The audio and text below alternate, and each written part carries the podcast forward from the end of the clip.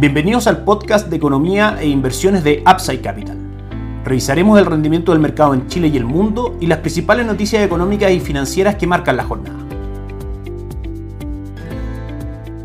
Muy buenos días, ¿cómo están ustedes? Lunes 27 de junio de 2023, soy Ramiro Galeano, fundador de Upside Capital. Les doy la bienvenida a otra edición más de mercados en Upside Capital. La principal noticia que está relacionada con el mercado local tiene que ver con declaraciones del primer ministro de China, Li Qiang, sobre el crecimiento objetivo de ese país para 2023. Como sabemos, China es el mayor consumidor de cobre, nosotros somos el mayor productor de este metal rojo y por supuesto lo que ocurra con esa economía claramente influye en la economía local, por supuesto en las cotizaciones del cobre y también en las cotizaciones del dólar en Chile. El primer ministro de China declara que probablemente el segundo trimestre de China crezca más que el primero, que alcanzó un crecimiento del 4.5%, que mantiene el convencimiento de que China debiese lograr un crecimiento del 5% anual, que es la meta autoimpuesta por el gobierno para el crecimiento de ese país y que claramente promete más estímulos para lograr ese objetivo. Como sabemos, durante el último tiempo China ha mostrado cifras macroeconómicas por debajo de lo esperado en cuanto a gasto de capital fijo, Producto Interno Bruto, etcétera, y eso ha repercutido en que grandes bancos de inversión han rebajado las proyecciones de crecimiento en China. Si es que vemos el comportamiento del cobre, vemos que desde máximos alcanzados en el año durante las primeras semanas de enero en 4,35 dólares por libra de cobre, presentó una caída muy fuerte cercana al 18%, cayendo a 3,56. Luego vino una recuperación que lo llevó a máximos de 3,96 y actualmente en este minuto cotizan 3,76 dólares por libra de cobre, porcentualmente sin cambios importantes respecto al cierre del día de ayer. Técnicamente hablando, el cobre si es que las cifras de China no muestran una recuperación, podría caer a niveles de 3,70 e incluso 3,57 si es que analizamos los precios relevantes del cobre durante el último tiempo. Por la parte alta, si es que China logra mostrar cifras macroeconómicas de crecimiento mejor a lo que espera el mercado, por supuesto que los objetivos están en primera instancia en 4 dólares, luego 4,11 y por último 4,20 dólares por libra de cobre. Como sabemos, la relación con el dólar peso inversa, si el cobre tiene a caer, el dólar va a tender a subir. El día de hoy el dólar cotiza en 800 pesos, cayendo 6 pesos respecto al cierre del día viernes. Como sabemos, en el dólar hay tres factores que influyen en él. Principalmente tenemos al cobre, que ya lo analizamos y que el escenario claramente depende de las cifras macroeconómicas de China. El segundo es el dólar index, el dólar en el mundo que debiese continuar cayendo ante el esperado término del ciclo de alza de tasa de política monetaria por parte de la Reserva Federal en Estados Unidos. Y el tercero es las cifras macroeconómicas de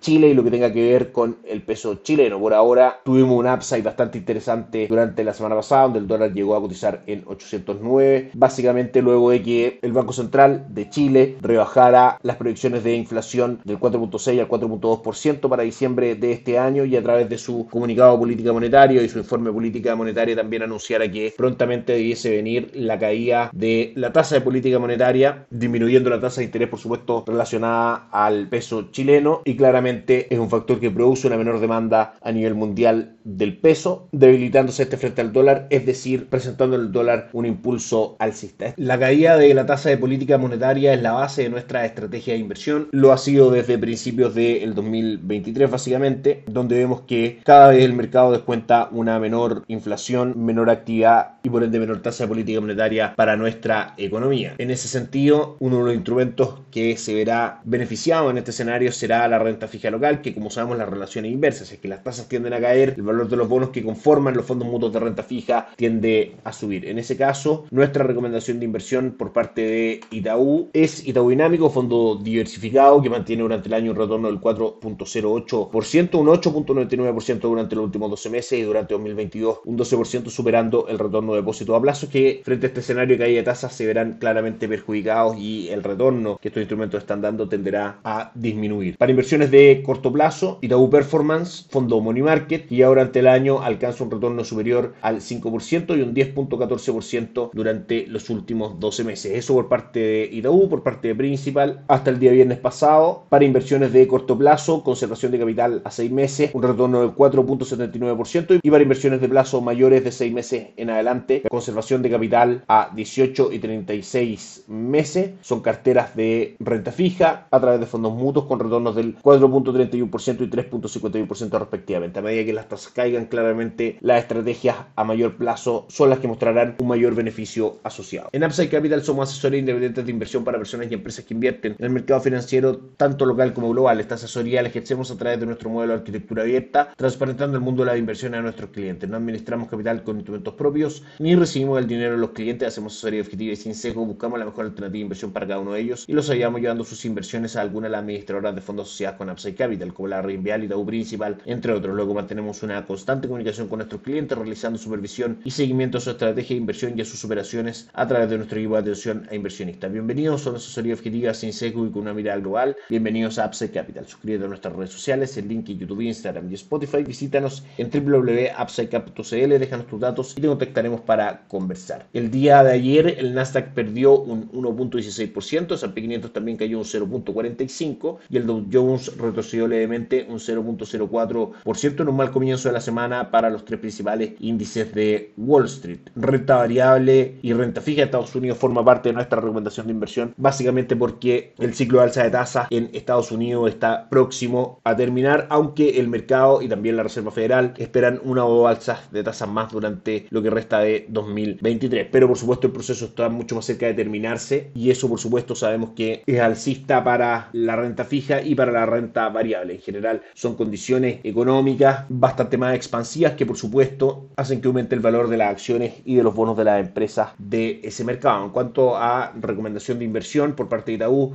renta dinámica global, fondo de renta fija con cobertura de tipo de cambio, renta fija extranjera, por supuesto, principalmente Estados Unidos, mantiene un retorno durante el año del 4.73%.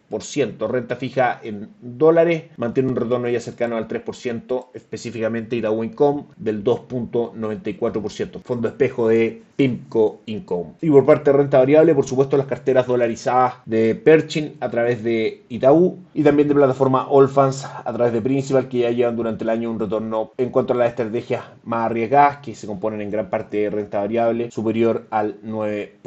En cuanto a calendario de noticias, hoy día hemos tenido cifras bastante positivas para Estados Unidos. Permisos de construcción crecen mensualmente un 5.6% por sobre las estimaciones del mercado que estaban en un crecimiento del 5.2%. Los pedidos de bienes durables en su medición subyacente suben un 0.6% por sobre la contracción que esperaba el mercado del 0.1% y también en su medición total suben un 1.7%, muy por sobre la contracción que el mercado esperaba respecto a esta cifra del 1%. Los precios de vivienda se contraen menos de lo que el mercado esperaba, un 1.7% versus una contracción del 2.6% donde estaba consensuado la estimación del mercado. La confianza del consumidor también es superior a lo que el mercado esperaba, 109 puntos contra 104 y la venta de viviendas nuevas en Estados Unidos alcanza 763 mil durante el mes de mayo, muy por sobre las 675 mil que el mercado esperaba. En conclusión, estas cifras macroeconómicas muestran una economía bastante ajustada que en sí mismo podría ser un factor de presión inflacionaria para Estados Unidos. Debemos seguir esperando datos de actividad así como datos de inflación, para ir viendo si en la próxima reunión de la Reserva Federal el mes de julio se toma la decisión de aumentar o no 25 puntos base la tasa de política monetaria. Los mercados asiáticos el día de hoy marcan con rendimientos mixtos, el Nikkei 225 de Japón cayó un 0.49%, el Hansen de Hong Kong subió fuerte un 1.88% y Shanghai subió un 1.23%, también bastante fuerte, luego de las noticias que comentábamos al principio de este podcast respecto al crecimiento de China y los estímulos para ello. En Europa en general, el panorama es positivo, con el DAX alemán subiendo un 0.15%, el euro está cayendo solamente un 0.05%, pero las plazas bursátiles también del Reino Unido, de Francia, de Milán y España, todas en terreno positivo. Y Estados Unidos recibe estas cifras macroeconómicas que recién comentábamos también de manera positiva, con el Dow Jones subiendo un 0.39%, S&P 500 subiendo un 0.5% y Nasdaq subiendo un 0.63%. Eso es todo por hoy, que estén muy bien, tengan una excelente semana, nos encontramos mañana. Chao, chao. Gracias por escuchar el podcast de Economía e Inversiones de Upside Capital. Te invitamos a visitar nuestro sitio web www.upsidecap.cl y contactarnos para brindarte una asesoría objetiva, sin sesgo y con una mirada global para tus inversiones.